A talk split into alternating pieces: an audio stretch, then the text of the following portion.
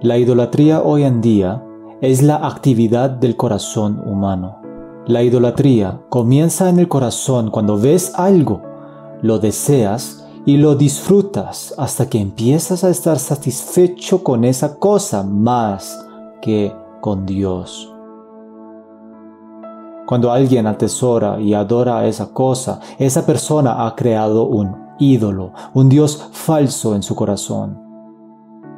Es más, en la idolatría, el contentamiento y la satisfacción que el corazón debería estar recibiendo de Dios, lo comienza a recibir de otra fuente. Entonces, se puede decir que un ídolo es algo que toma el lugar de Dios en tu corazón y lo empiezas a adorar más que a Dios. En consecuencia, Pablo dice que la ira de Dios vendrá sobre los individuos que viven en idolatría. Cuando Dios dice, no tendrás otros dioses delante de mí en Éxodo 23, Aquí, otros dioses delante de mí se traduce más como no tengas otros dioses en mi presencia. En el Antiguo Testamento, los hijos de Israel intentaron mezclar otros dioses falsos con el Dios verdadero en su adoración. Al hacerlo, la Biblia explica que Israel se convirtió en una mujer adúltera que quería otros amantes. Por tanto, si nos acercamos a Dios con otros dioses falsos en nuestro corazón, Él nos dice, quita esa cosa de mi vista cuando vengas a mi presencia.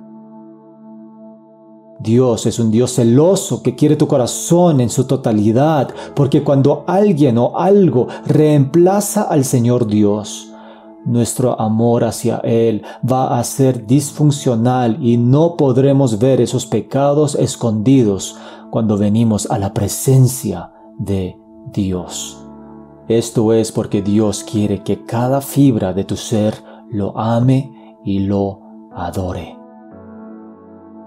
Más adelante, Éxodo 20, versículo 4 dice, No te harás ídolo ni semejanza alguna de lo que está arriba en el cielo, ni abajo en la tierra, ni en las aguas debajo de la tierra. Antes de que Moisés regresara con los mandamientos en Éxodo 32, Moisés se había demorado un poco y las promesas de un Dios invisible no eran suficientes para ellos.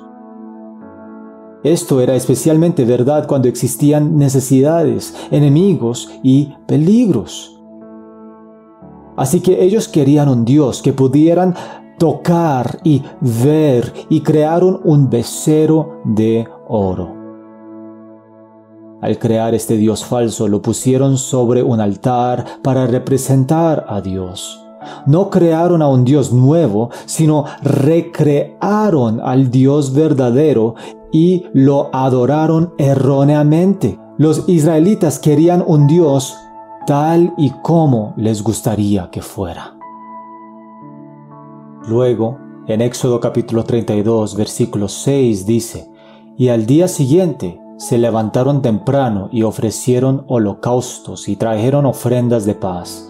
Y el pueblo se sentó a comer y a beber, y se levantó a regocijarse. Este versículo nos dice que tan pronto como los israelitas hicieron esta imagen dorada y ofrecieron sus sacrificios, vino el caos. Aquí levantaron a regocijarse en hebreo tiene el significado de que ellos celebraron con banquetes y bebidas y entregaron su cuerpo a la orgía. Nota cómo ellos se convirtieron al ídolo que adoraron. Hicieron una estatua de un animal y como animales todos tuvieron relaciones sexuales los unos con los otros, intercambiando parejas sin ningún tipo de restricción y vergüenza. La idolatría nos hace cometer adulterio espiritualmente ante Dios y no nos deja amarlo completamente.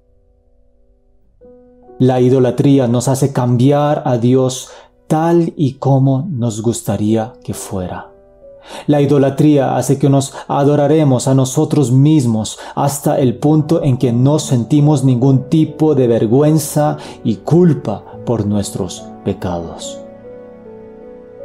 La idolatría no es uno de muchos pecados, es el gran pecado de donde nacen los otros pecados. La idolatría no es un problema, es el problema que se expresa en la vida en millones de formas. Si tu casa se está incendiando, ¿llamas al bombero y le dices que hay mucho humo? No, le dices que tu casa está ardiendo en llamas y que tu vida está en peligro. De la misma forma, si el humo representa tus pensamientos y acciones pecaminosas, deshacerse de éste no es suficiente. Hay que rastrear y seguir este humo hasta que llegues al altar para ver el ídolo que estás adorando porque ahí está el problema. Tienes que deshacerte de ese ídolo en tu altar y apagar esas llamas en tu corazón que no son de Dios, buscando el perdón de Dios a través del arrepentimiento antes de que ese Dios falso te queme y te deje espiritualmente en cenizas.